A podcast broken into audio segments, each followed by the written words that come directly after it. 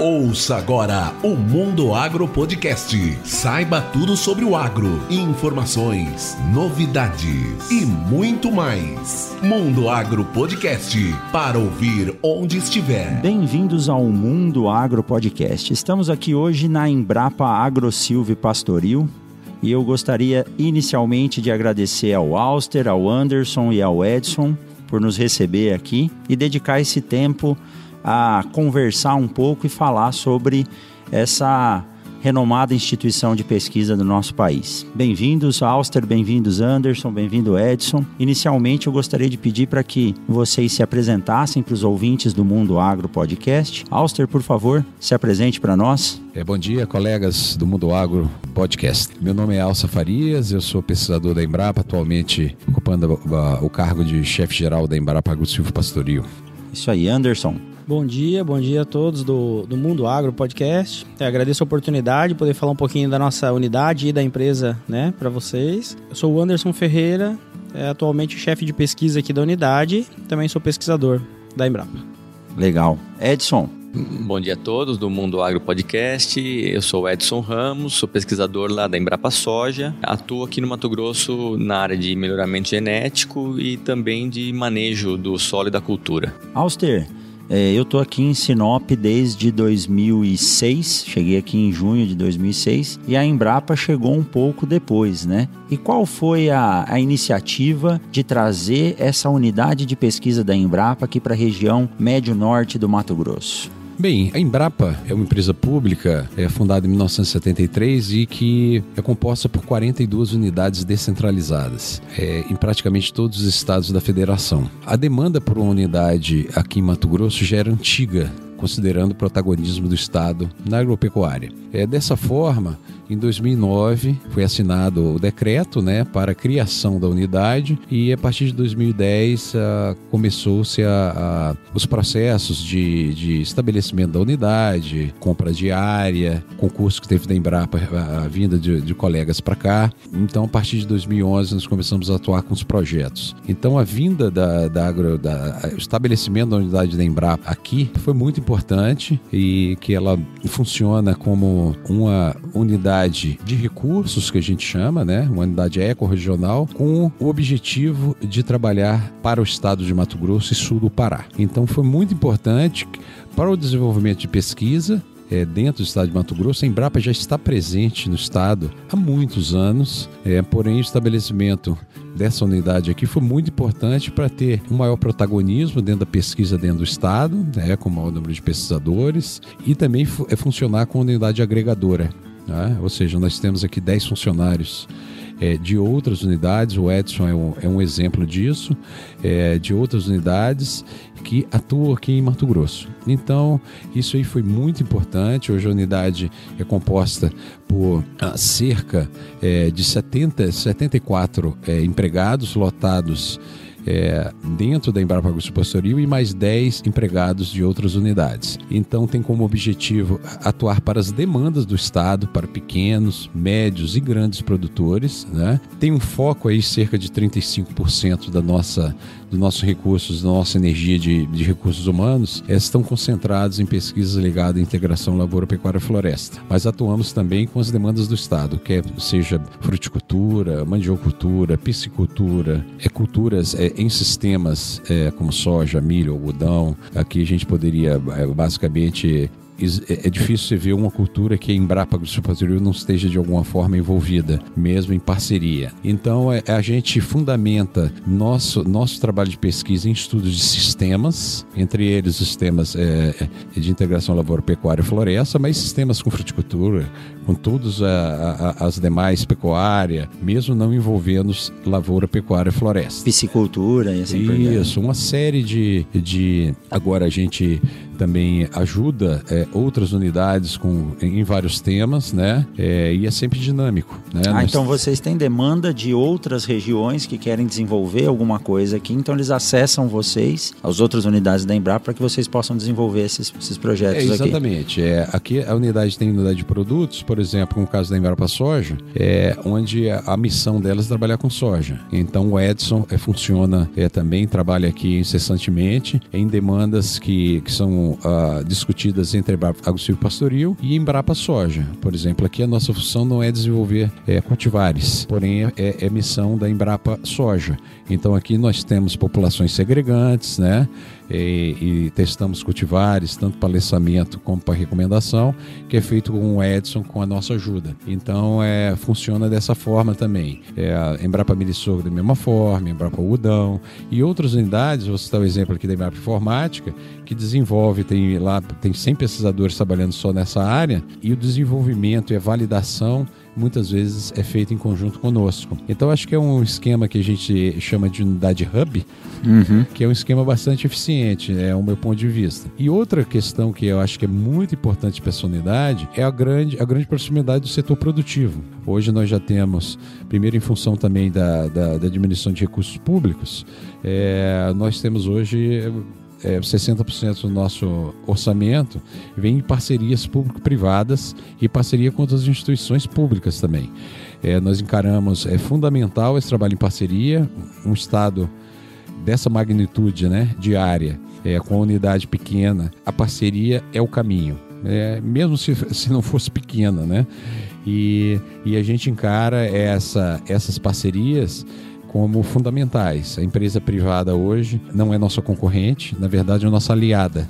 Perfeito. Isso é, é muito importante a gente citar. Nós não temos concorrência com o FMT, é, no caso de Imprimacura, com o IFMT, com, é, com a Unemat, nem com a Empaé. Na verdade, nós somos parceiros. E da mesma forma, com a, a iniciativa privada, a gente funciona também como um parceiro. Parcerias, né? Isso é, é muito importante enfatizar. E muito importante enfatizar, Rogério, da importância é, do tipo de pesquisa que, as, que as, a Embrapa, como instituição pública, assim como universidades, desenvolvem. Né? Nós é, desenvolvemos pesquisas de, de com, com, com, como nós chamamos, com bens intangíveis, ou seja, é, que, que é, que é, é em todo o mundo é, sustentado e investido pelo Estado porque não são itens muito vendáveis. Então, acho que isso é uma, uma coisa muito importante, a defesa da pesquisa pública, considerando que as empresas privadas, em muitos aspectos não conseguem investir. Primeiro, na missão delas, primeiro são pesquisas de alto risco. É, eu vou comentar aqui, por exemplo, dos próprios sistemas Lavoura, Pecuária e Floresta. Os estudos começaram há 30 anos. É, na Embrapa Gado de Corte, Embrapa Cerrados, Embrapa Melissorga, Arroz e Feijão e todos com investimento público. Sim. Na época era uma loucura. Ah, ah, você acha que o produtor de, de boi vai plantar soja? É, e porque são, são pesquisas que envolvem recursos muito altos de início, sem uma perspectiva inicial de lucro ou de retorno. Então você precisa de uma instituição que disponha disso para desenvolver e futuramente, com a escala, ela passe a ter um, um retorno maior para o produtor. Né? Exatamente. E o retorno maior para o produtor, você falou muito bem, e o retorno até de investimento. Citando, continuando o LPF. Na época era uma, uma pesquisa de alto risco, porque esses tipos de pesquisas são de alto risco. E a empresa privada normalmente não entra nisso aí, porque senão ela quebra. É, é, é muito difícil para ela. E o ILPF foi se desenvolvendo, foi desenvolvendo, a coisa foi pegando forma, aumentou-se a área e de oito anos para cá é, começou a ser é, de interesse das empresas privadas, né, que, que é, visam o lucro e faz parte, porque ela tem que sustentar uhum. e começaram a investir nesses sistemas de LPF. Elas ganham com o quê? Com marketing, com, com, com realmente mostrando seus produtos dentro do sistema, e o que é muito interessante. É, mas é muito importante se frisar que essas, esses bens intangíveis é uma característica da universidade. A gente trabalha com pesquisa aqui que chega a 70% de risco. E isso é no mundo inteiro. Né? Então, isso é, é muito importante a gente frisar é, essa importância e acontece aqui no mundo inteiro. Né? Não é só uma, uma, uma questão de que a, a nossa Embrapa ou a nossa universidade decidiu isso. Né?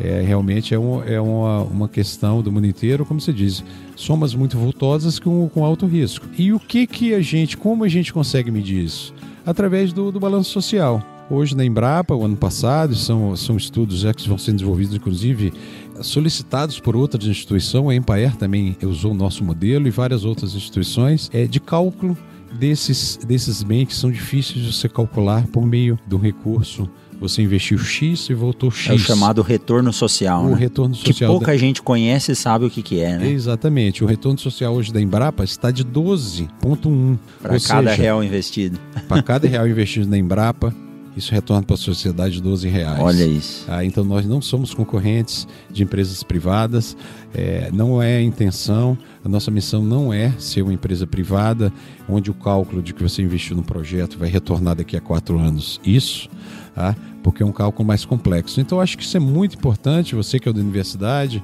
eu que sou da Embrapa, é, o que a gente quer resumir aqui é a importância do recurso público para a universidade e a importância do recurso privado para a Embrapa e para a universidade, para todas as instituições, públicas. Cada um no seu momento. Exatamente. É isso aí. E, e, falando em pesquisa em sistemas de integração, eu geralmente falo para os meus alunos que se eles saírem da universidade hoje sem saber trabalhar com rotação de cultura, integração de sistemas e falar mandarim, vai ser difícil trabalhar. Anderson, diga para gente, você é chefe de pesquisa da, da unidade, quais são as principais linhas de pesquisa? O Alster acabou de colocar aqui que, que os sistemas que integram uh, lavoura, pecuária e floresta é um é o carro-chefe. É um desses sistemas que envolve a necessidade grande de um investimento inicial para se modelar a pesquisa, mas hoje já é uma realidade. Quais são as linhas de pesquisa que vocês têm trabalhado aqui na Embrapa e como isso tem se desenvolvido aí no setor regional? E gostei de saber, viu, Alster, que a Embrapa consegue atender o, o, o sul do Pará também e talvez ali Rondônia e assim por diante, né? Mas vamos lá, Anderson, o que vocês têm de pesquisa aqui hoje? Eu acho que o Alcer comentou bem aí, né? A questão nosso foco principal é a pesquisa com sistemas integrados de produção, né? E a, o ILPF é um deles. Hoje, se a gente for analisar no estado, maior área, né? É com lavoura pecuária somente. Então a floresta, ela. Às vezes o ILPF completo, como a gente fala, incluindo árvores, ele em algumas regiões vai melhor, outras não, né? Do ponto de vista de adoção do produtor. Mas é, esses trabalhos com sistema integrado de produção, ele hoje representa aí uns 50, 60% da ação da nossa unidade. Então é um foco grande de trabalho. Assim. Além desses, então esse, um, um grande número de colegas hoje pesquisadores trabalham nessa nessa linha de sistema integrado. Além disso, a gente tem colegas que trabalham em sistemas integrados e também em linhas, por exemplo, pós-colheita. Tem trabalhos especificamente pós-colheita, parte de grão ardido, né, que é aí amplamente conhecido mas a colega de pós-colheita também trabalha dentro da área de sistemas integrados, porque ela avalia resultados desses sistemas, né? O impacto deles, enfim. Então, nós temos colega de entomologia.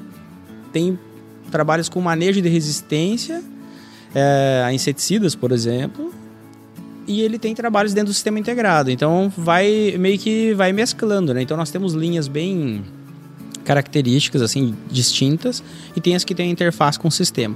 Por exemplo, piscultura né? É uma linha que foi comentado antes aqui também, muito interessante.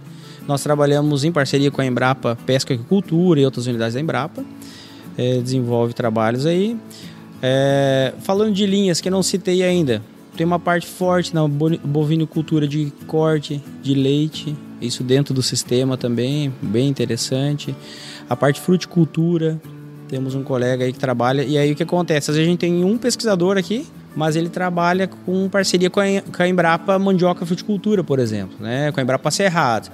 Um, um exemplo, ó, o trabalho de fruticultura forte aqui, nós temos cultivares de maracujazeiro resistente à fusariose, que era um problema, não conseguia produzir o maracujá aqui no estado.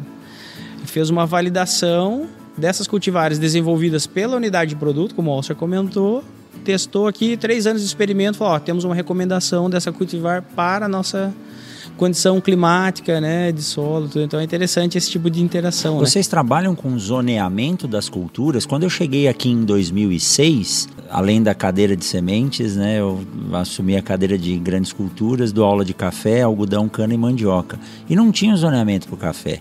E em 2009 saiu um zoneamento agroclimático para o café, definindo as regiões para café arábica e café canéfora. Vocês têm para as outras culturas que não café? Sim, muito bacana essa pergunta que você fez, porque é, essa semana mesmo é, teve uma reunião em Cuiabá do chamado ZARC. É uma metodologia que a Embrapa que desenvolveu, vamos chamar de metodologia ou método, enfim, mas e a, hoje o mapa, que é o ministério, né? Então aí da agricultura, ele utiliza essa metodologia e faz então o zoneamento. Nós já fizemos para soja, e quando eu falo fizemos, porque a nossa unidade participou ativamente, mas são várias unidades da Embrapa que trabalham nisso, então temos okay. que dividir o crédito aqui, né? Certo. É, mas já participamos então ativamente aí da soja, é, arroz, feijão calpi, algodão, recente, o último que foi feito em Cuiabá essa semana é, e porque em Cuiabá já explico, né? É o de milho com braquiária. Pode ter até que eu tenha esquecido algum aí, mas eu sei que são. De milho.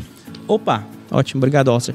O de milho. Então esse zoneamento ele tem um papel bem interessante. Que ele é tanto serve para o agricultor se proteger e falar, olha, aqui é legal eu plantar, eu consigo, tudo bem. Só que conversando com os colegas que estão à frente desse processo aqui na, na unidade, né, os pesquisadores, tem o Jorge, Zolim e a Laurimar, né, que é da Embrapa Informática na agropecuária e fica aqui conosco, eles me comentaram que a seguridade agrícola é que teve grandes avanços, porque o banco antes, na hora de fornecer o financiamento, ele ficava na dúvida de fazer um seguro, né? Para o produtor. E gerava alguns, alguns impasses aí. Elas não fornecia, ficava com medo, e claro, né? E aí, com base nessa metodologia é, e no zoneamento, ampliou muito as possibilidades de crédito, porque aí o banco vai lá, estou citando genericamente banco aqui, a instituição que vai financiar, ele avalia esse zoneamento, olha, olha aqui, aqui é um risco baixo, perfeito. O, o, produtor consegue acessar esse financiamento com mais tranquilidade aí, né? Com mais facilidade. E o banco, por outro lado, se protege também fala, olha, eu estou colocando numa região que pode dar um evento catastrófico lá, não sei, pode acontecer alguma coisa, mas o risco... É, são três pessoas que eu vejo que, o Edson pode até me ajudar aí na soja, que são beneficiados, né? Embora a soja é a maior área plantada no estado, mas o agricultor ele se beneficia com o zoneamento porque ele tem uma informação de quando e onde plantar. Isso dá uma segurança técnica para ele. A instituição financeira tem a garantia de ter o seu retorno do, do, do fomento que ele fez. E terceiro, as empresas que trabalham com seguro agrícola têm a garantia de fazer o seguro de forma adequada, né? E trabalhar o seguro como uma a forma de ressarcimento no caso de algo não esperado e não por uma área não apta. Muito interessante isso. O, mas só assim, outra coisa, eh, nós falamos do ZARC, que é uma linha que a gente segue forte aqui, mas eu queria só complementar é para da não... Embrapa esse ZARC? Sim, é, ela, o, ela... a demanda desse zoneamento é veio do mapa veio do Ministério Exatamente. e a Embrapa integrou o grupo para desenvolvimento. Exatamente. Aí desenvolveu esse método e hoje ele é usado amplamente. Bem interessante, assim. Legal. Por que foi feito em Cuiabá? Só comentando. Porque participam do zoneamento vários atores. Então é são convidados produtores, que a gente já tem mapeado, produtores de referência também no estado tudo mais, consultores, seja ele privado ou público, eles participam. As associações, por exemplo, participaram lá a ProSoja, a Crimate, a Prosmate, convida todas as associações, IMA, e assim convida. Então é uma reunião e convida empresa privada também. Se eu não me engano, esse último tinha, né? Você pode complementar.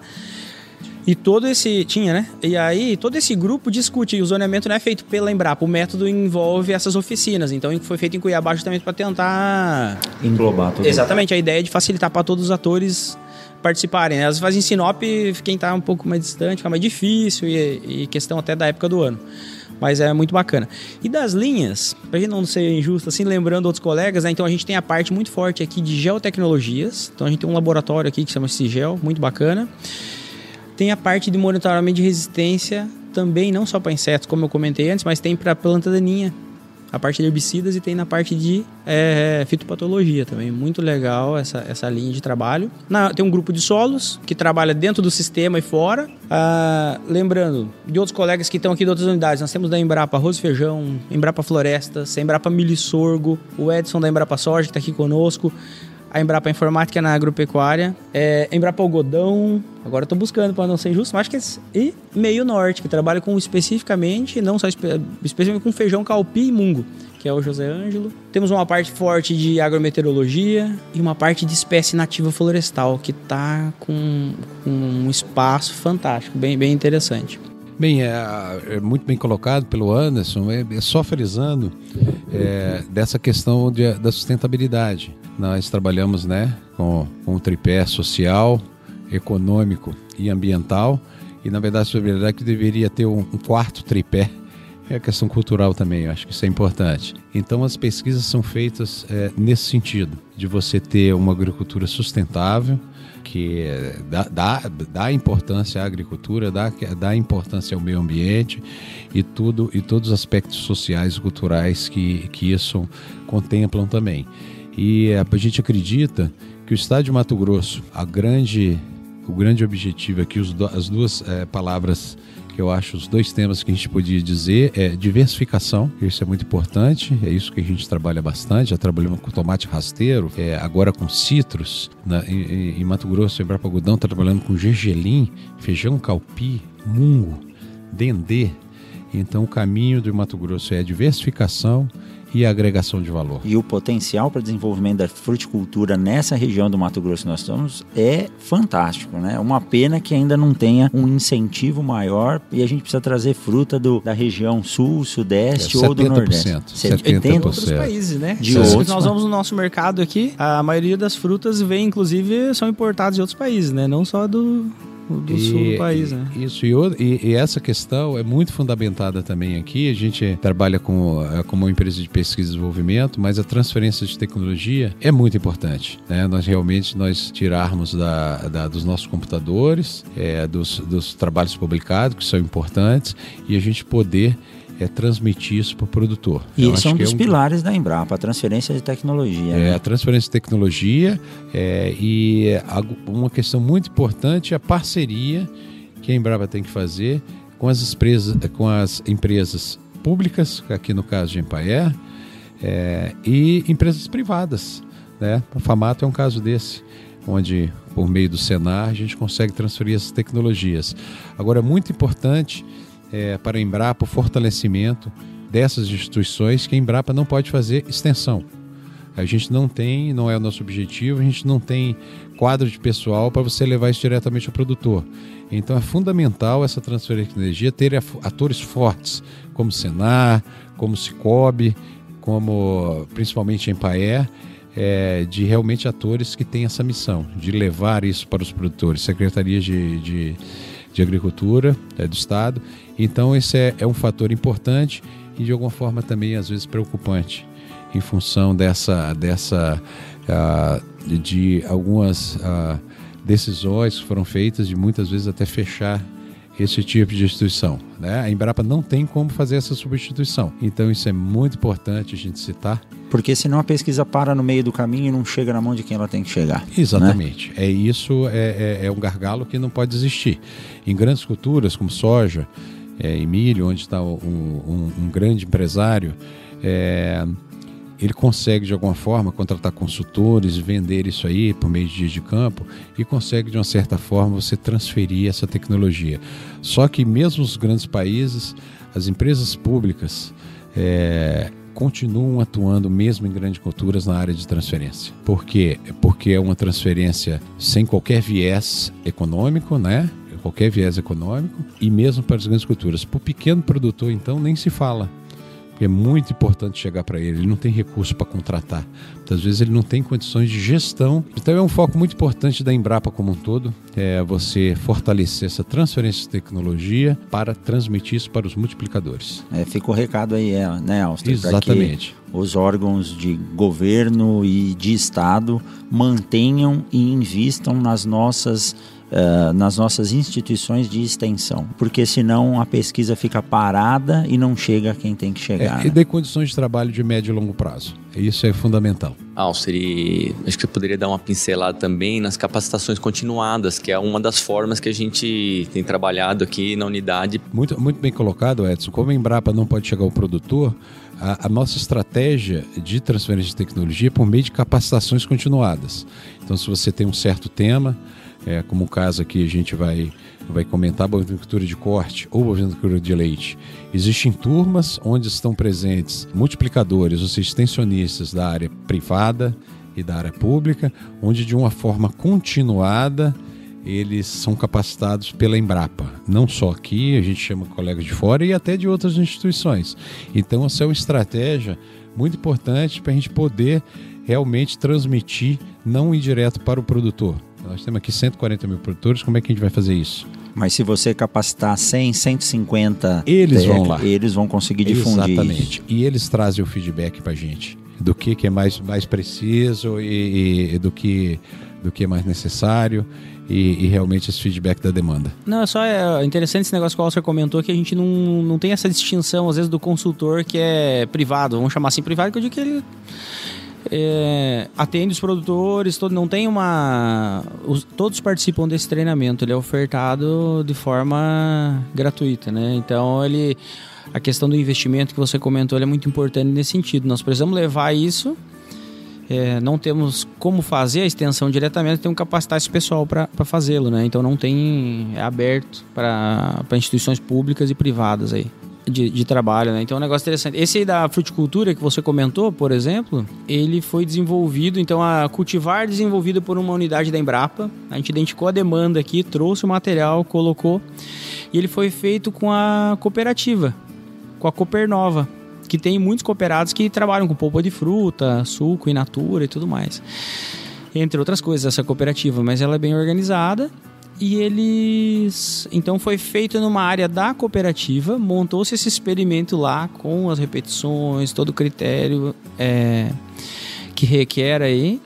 Então é uma parceria direta. A demanda veio do setor produtivo a gente e a gente trabalhou para atender e hoje tem um produto feito com eles. Na verdade, o produto já é da Embrapa desenvolvido a cultivar, mas não tinha uma recomendação e nem que ele iria bem ali, né, naquela, naquela área. E aí, agora o que que esse mesmo colega está trazendo um trabalho com abacaxi né, para fazer muito parecido. As cultivares que a Embrapa já tem o material lançado, está pronto, mas aqui não foi validado.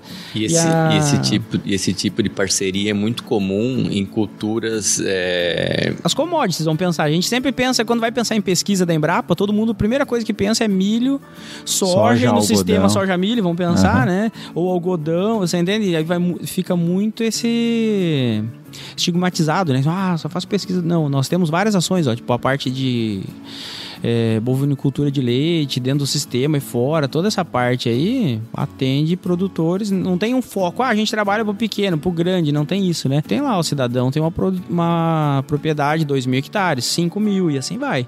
Assim como a gente faz alguns trabalhos que são com propriedades de 20 hectares, né? Então é um trabalho assim, a Embrapa aqui ela vai pela demanda do setor produtivo, né? Então o Alcer comentou antes aí, tá, o, nos últimos dois anos nós batemos, batemos nossos recordes de contrato de parceria público-privado.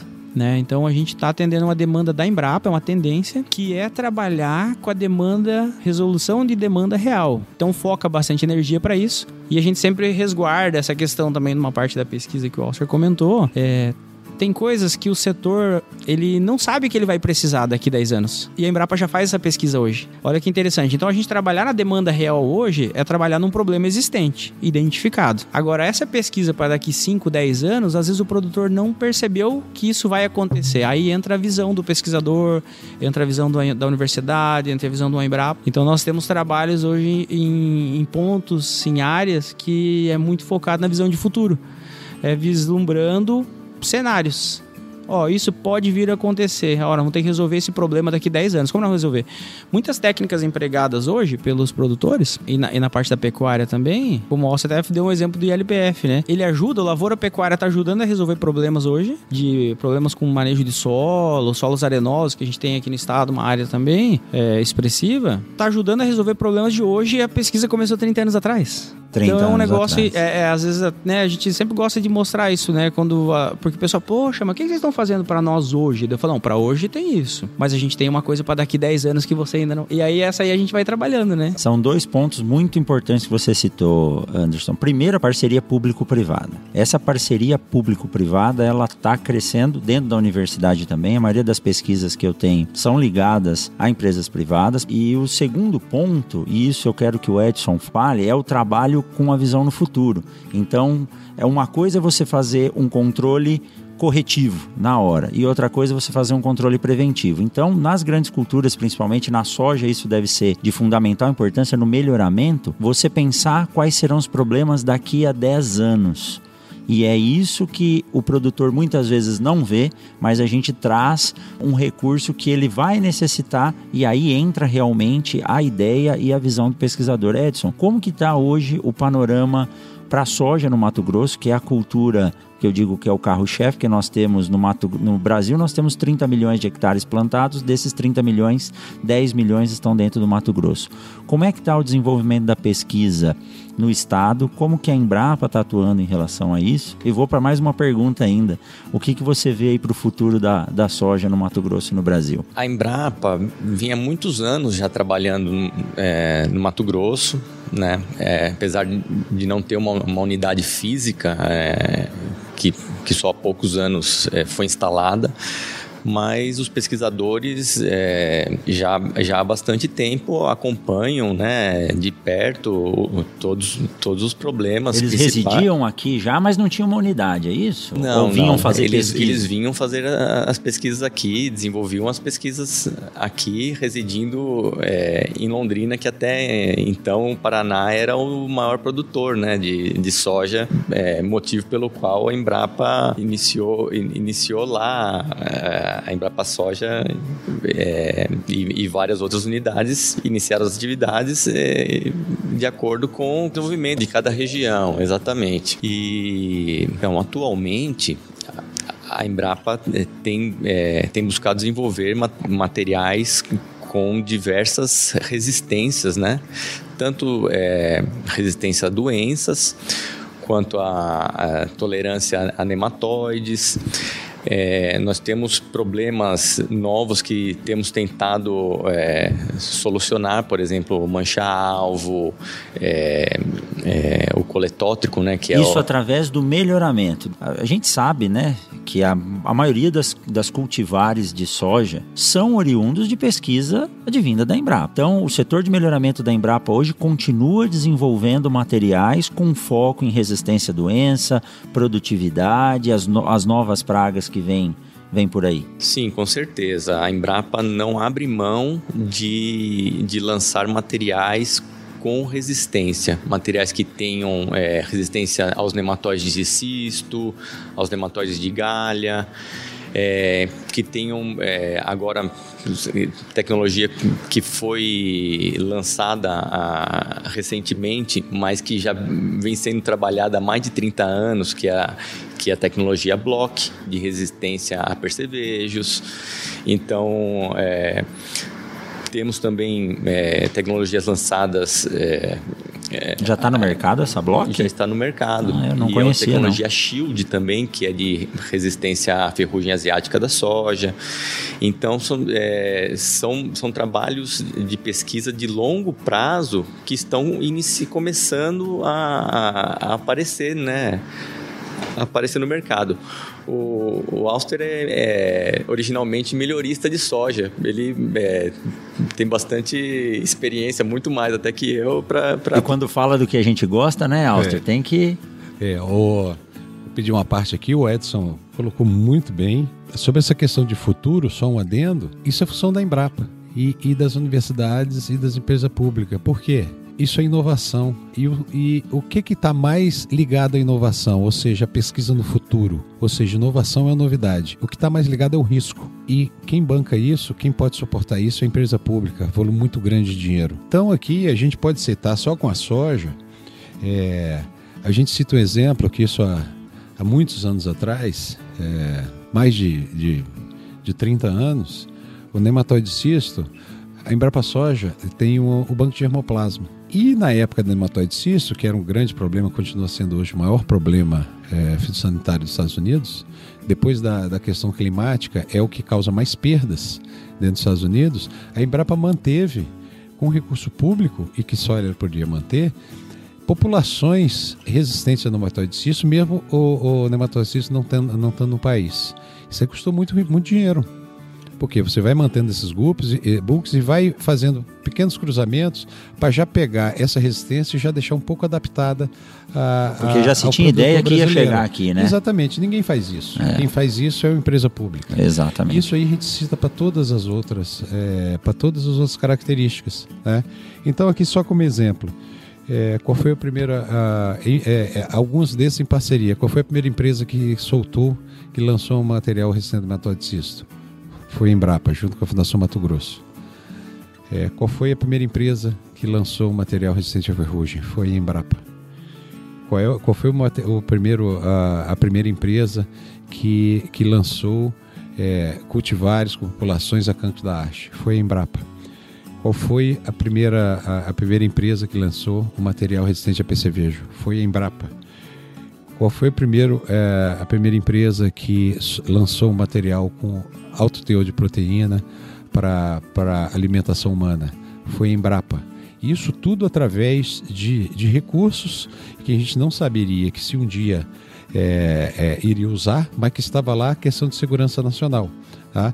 Então, isso é, é, é muito importante no sentido da gente realme, realmente ver a, importância da empresa pública. Outra questão: há uns anos atrás, as cultivares convencionais, as empresas estavam desistindo de, de, de trabalhar através do programa Soja Livre, que eu fui em parceria com o programa Soja Livre, que é onde entrou a ProSoja, entraram várias empresas privadas, a Embrapa, mesmo não tendo um mercado é, definido, ela continuou seu programa de convencionais.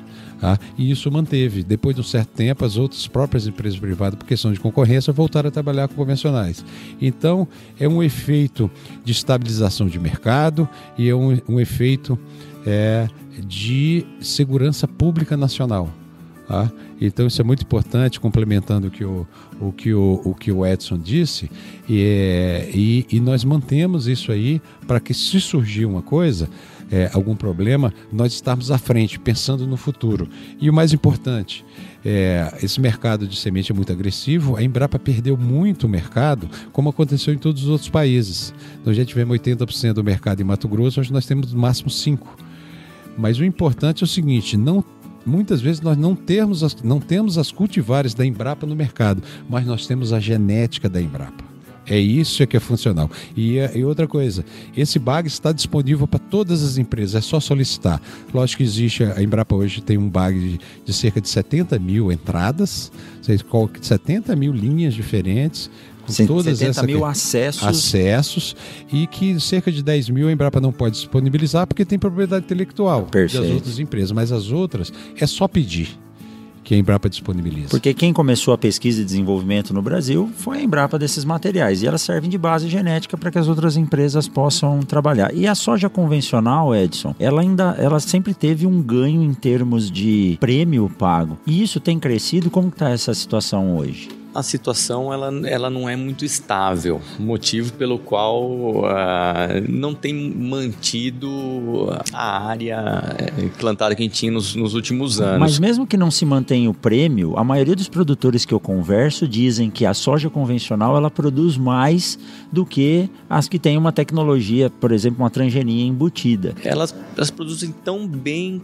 quanto as transgênicas, elas têm, é, elas são mais difíceis de se produzir porque por, por conta dos, dos, herbicidas, né, que não são seletivos. Então, você precisa é, aplicar o produto no estádio correto. Então, dificulta um pouco. Requer mais tecnologia Requer um pouco, em termos de, de cuidados, né? Isso, uma logística melhor de um parque, um parque de máquinas maior, mais produz então tão bem quanto e muitas delas são mais bem adaptadas do que, do que as cultivares que estão há menos tempo no mercado. Hoje em dia, as, as transgênicas estão se sobressaindo pela facilidade, né, pela produtividade, estabilidade, mas em anos que o, que o prêmio o prêmio está bom, a rentabilidade do produtor é excelente, né? Às vezes faz a diferença entre o lucro e o prejuízo. Faz né? uma grande diferença, exatamente.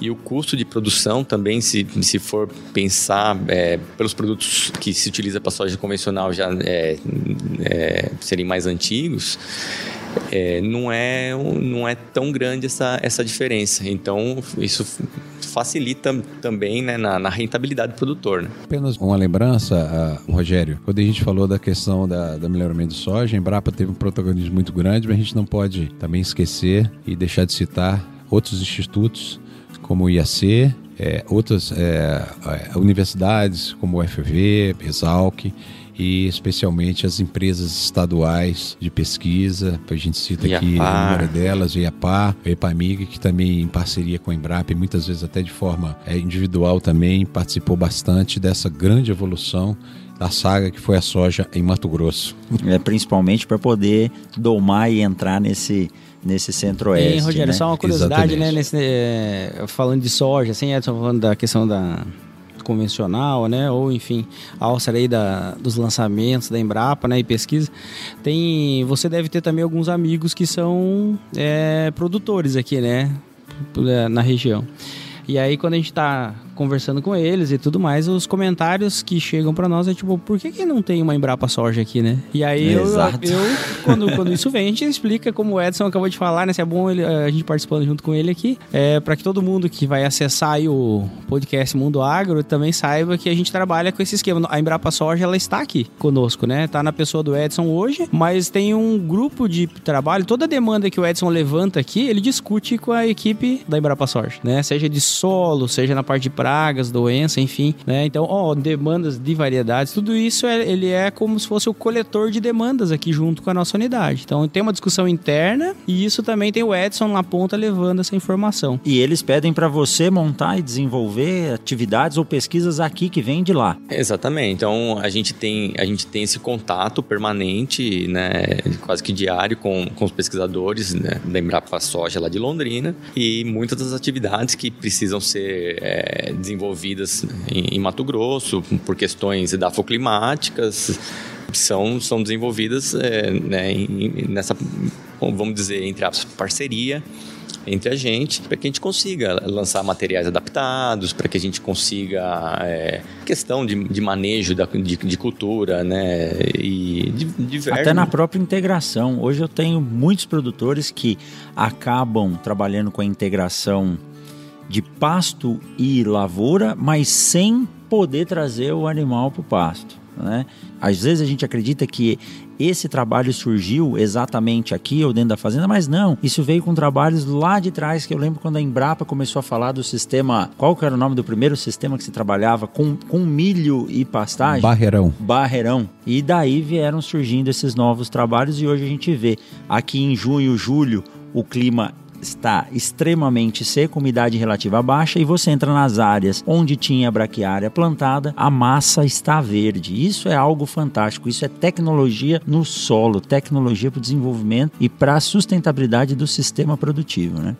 Só uma correção com o sem barreirão com arroz ou com milho era Santa Fé. Isso, exato. E Rogério, e é, e é errôneo a gente pensar que é, tá só o Edson trabalhando com soja na unidade. Então são, são diversos pesquisadores trabalhando é, com a até cultura. o pessoal, então, os outros colegas de solos, da Embrapa Soja, que trabalhavam antes dessa unidade ser montada aqui, se você for ver os trabalhos da Embrapa Soja com solos e sistema de manejo e tudo mais, eles datam de antes dessa unidade aqui. E eles continuam interagindo conosco. Eles, inclusive, hoje atendem demandas nossas e trabalhamos juntos aí. Então, acho que é. E esse é um exemplo, né? Nós falamos que tem 10 unidades que tem colegas aqui, né? Então esse, essa estratégia de hub para nossa unidade é, um é muito bacana, mesmo. porque tipo, a colega aqui da Embrapa Florestas, hoje a gente faz um trabalho com a parte florestal aqui, silvicultura, em consonância com a Embrapa Florestas. Nós temos uma meta a ser atingida nessa área e eles compartilham conosco para nos ajudar a atingir essa meta. Então, tem um colega aqui, mas nós temos vários da unidade que trabalham nesse tema, né? Citar aí Maurel, que você conhece também, tem a própria Marina que fica aqui. Então, acho que é, isso aí dá uma grande plasticidade para nossa unidade, né? Nessa captação de demanda. Tem muitas coisas que a gente transfere de tecnologia que não foi produzido aqui ainda. E sim, nós buscamos a unidade que tem o know-how para isso. Chamamos o pesquisador aqui ou o grupo e falar: e aí, como é que a gente soluciona isso? O Anderson mesmo, que é microbiologista, tem um trabalho forte, né, com, com os risóbios, com aí também, né, do milho. Pastagem agora também, né? E é tudo parceria, porque não foi, não foi essa unidade que desenvolveu o inoculante, né? Mas você tem como aplicar e tem área que a gente Exatamente. tem campo para poder testar tudo, né? E validou o trabalho aqui por vários anos, né? Viu que realmente ele funciona aqui na nossa região e estamos transferindo a tecnologia que achamos que é importante, né? Para aumento de produtividade e sustentabilidade. Perfeito, perfeito. Pessoal, essa é a primeira de muitas outras conversas que nós temos que ter. Vocês já me deram aqui uh, bastante informação para que eu possa convidar e conversar com outros pesquisadores. Eu estou extremamente feliz de bater esse papo com vocês aqui. Vamos voltar e aí eu quero pedir para que vocês façam as considerações finais, Auster, Anderson e Edson, e no final que deixem o contato de vocês, seja por e-mail, através de redes sociais, é Instagram, Twitter, Facebook e o site da Embrapa para quem quiser entrar em contato e vir aqui visitar. É, bem, Rogério, o prazer foi todo nosso. A gente enfatiza que essas informações, a Embrapa eh, tem, tem uma estratégia de comunicação muito interessante. Nós temos o nosso site, é www.embrapa.br barra agrossilvipastoril e, e a Embrapa é, está em todas as principais redes sociais. Tá? É só buscar pela Embrapa que você vai conseguir as informações. Nosso telefone da Embrapa é 66 3211 4220, que é o, o, o geral da Embrapa. E o meu e-mail é austerfarias, do junto, arroba gmail.com. Estamos à disposição, é um grande prazer de, de realmente poder disponibilizar esses nossos resultados e é um grande prazer ter como entrevistador você, que é professor do FMT, que é a nossa maior parceira dentro do estado de Mato Grosso. Anderson, por favor. Muito obrigado aí pela oportunidade, viu, Rogério? Você que é, é aí um parceiro nosso aí da unidade, né, como pesquisador, professor, vamos dizer assim. E a o FMT, o Alcer já comentou, uma das. Acho que é a nossa principal parceira no estado. E isso é quantitativo, viu? Quando a gente olha nosso número de publicação, por exemplo, e material técnico, é, tá lá, né? Não tem como. Então acho que isso aí é, não é não é só palavra, é, é número mesmo. Então agradecer a oportunidade, falar um pouco da nossa unidade, mas acho que falamos aqui de Embrapa, Edson também, né, da, lá da Embrapa Soja aí conosco, e vale a pena. A gente divulgar um pouco mais da nossa ciência, assim, aí no podcast Mundo Agro. O contato, o Alcer colocou já da nossa unidade, lá dentro, quem acessar tem equipe. Você acha todos os pesquisadores têm contato lá, é bem interessante, ou qualquer membro, né, é, da unidade. O meu caso é anderson.ferreira@embrapa.br, o e-mail, né? Aí chega para nós. E nesse site nós tem um e-mail de chefia também aí que qualquer um deles sempre vai chegar para nós. E Edson, você mora em Londrina e vem de avião todo dia para cá trabalhar? Não, não, que isso. não, a gente trabalha aqui já há oito anos, né? É, a gente é, virou sinopense, sinopense já. já. E vamos lá, suas considerações finais. Então, é, como o Anderson disse, agradeço muito a oportunidade. É, a gente tem um leque enorme de, de assuntos para comentar, né? não dá em pouco, nesse pouco tempo de, de bate-papo, mas foi muito interessante. Parabéns pela iniciativa, pela, pela novidade aí. Ficamos muito contentes com esse, mais esse canal, né? Esse novo canal aí de que, que pode mostrar, né? O, a, o que o agro faz e espero que, que cresça bastante. A gente fica muito, muito é, agradecido aí pela, pela disponibilidade também de, de de ter podido falar aí com vocês. O Mundo Agro Podcast que agradece a disponibilidade de tempo de vocês e com certeza esse é o primeiro de muitos outros papos que nós vamos bater aí, porque eu tenho certeza que essa Embrapa dentro do Mato Grosso tem muito ainda por trazer de novidade para nós. Muito obrigado, um forte abraço e nos vemos por aí.